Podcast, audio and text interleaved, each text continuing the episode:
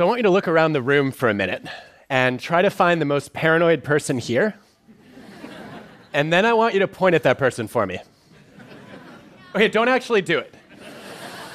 But as an organizational psychologist, I spend a lot of time in workplaces, and I find paranoia everywhere. Paranoia is caused by people that I call takers. Takers are self serving in their interactions. It's all about what can you do for me? The opposite is a giver. It's somebody who approaches most interactions by asking, What can I do for you? And I wanted to give you a chance to think about your own style. We all have moments of giving and taking. Your style is just how you treat most of the people most of the time, your default. So I have a short test that you can take to figure out if you're more of a giver or a taker, and you can take it right now.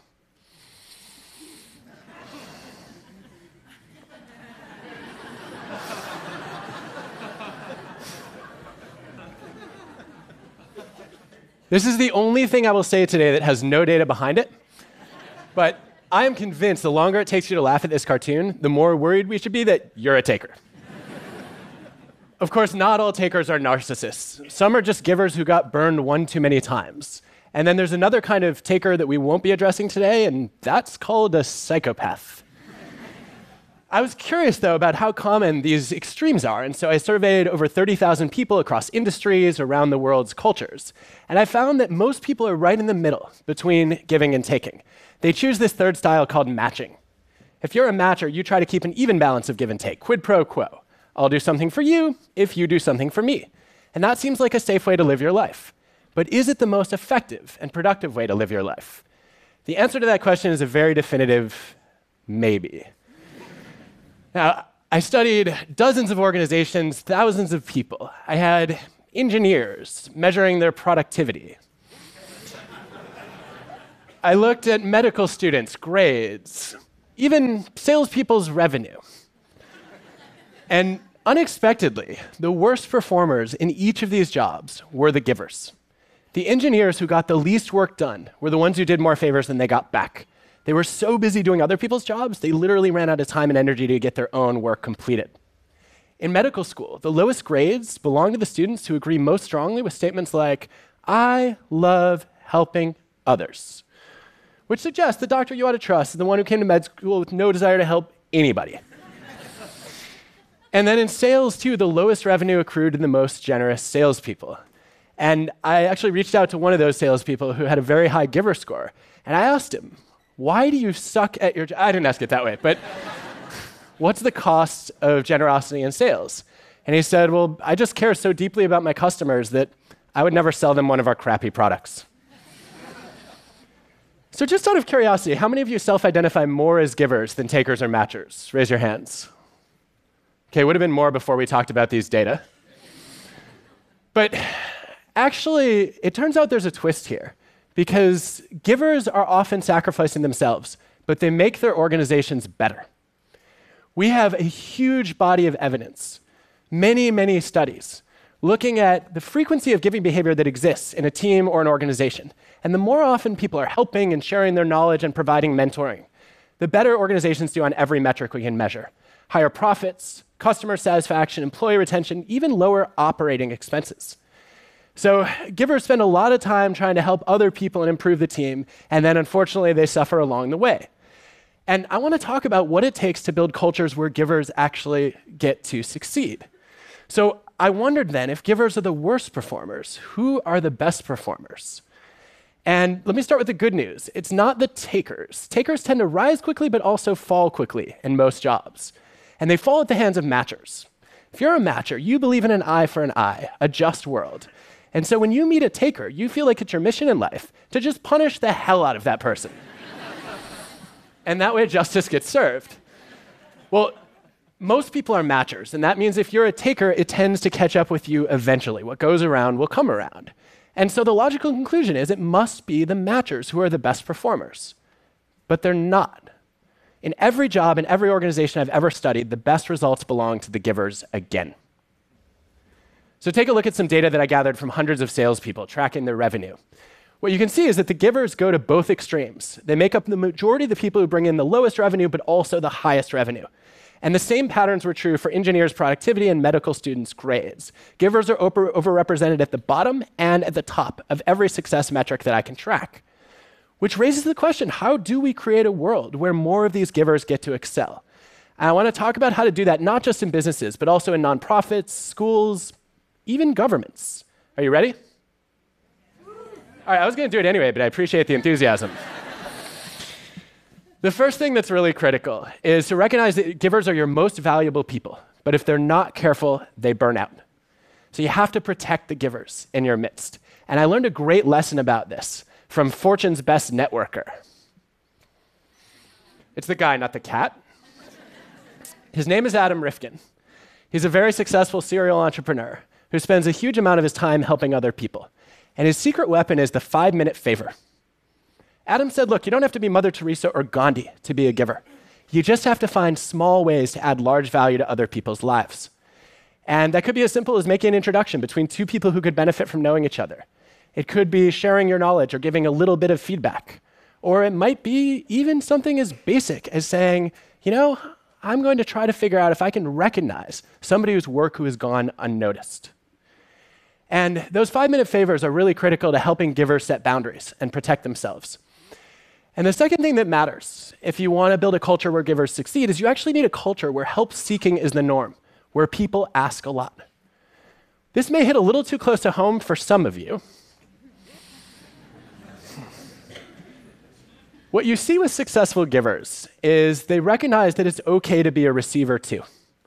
And if you run an organization, we can actually make this easier. We can make it easier for people to ask for help. A couple of colleagues and I studied hospitals, and we found that on certain floors, nurses did a lot of help seeking, and on other floors, they did very little of it. And the factor that stood out on the floors where help seeking was common, where it was the norm, was there was just one nurse whose sole job it was to help other nurses on the unit.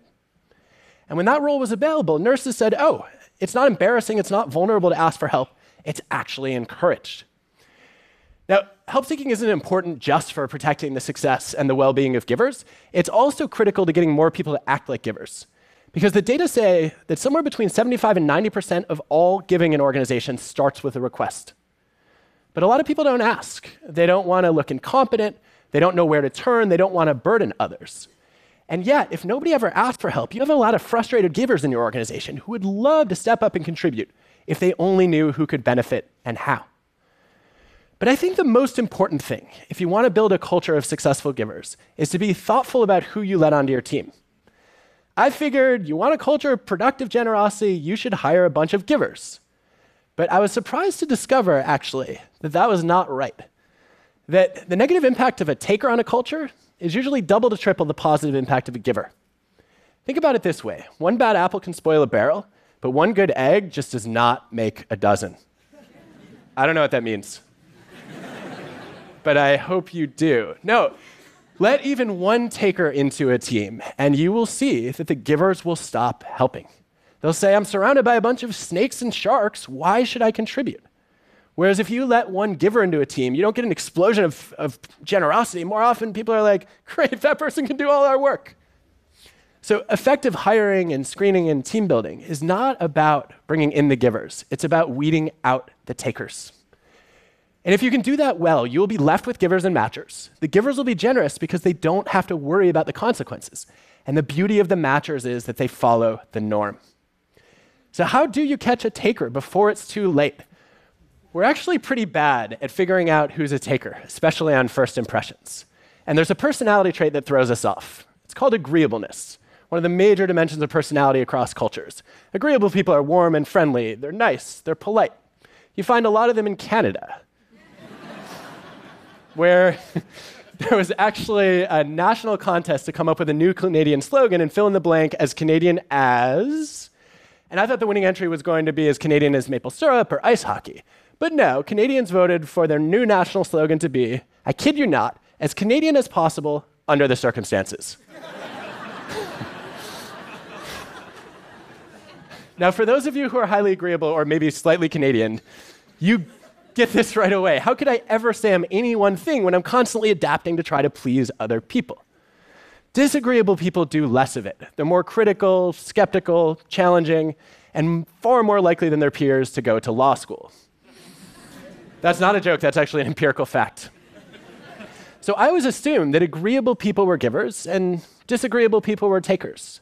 But then I gathered the data and I was stunned to find no correlation between those traits. Because it turns out that agreeableness, disagreeableness is your outer veneer. How pleasant is it to interact with you? Whereas giving and taking are more of your inner motives. What are your values? What are your intentions toward others? So if you really want to judge people accurately, you have to get to the moment that every consultant in the room is waiting for and draw a two by two.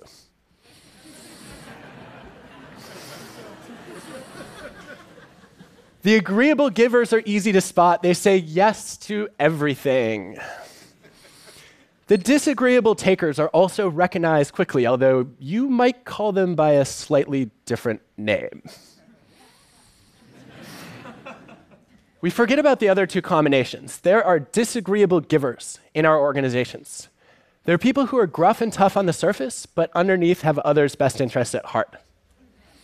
Or, as an engineer put it, oh, disagreeable givers, like somebody with a bad user interface, but a great operating system if, if that helps you.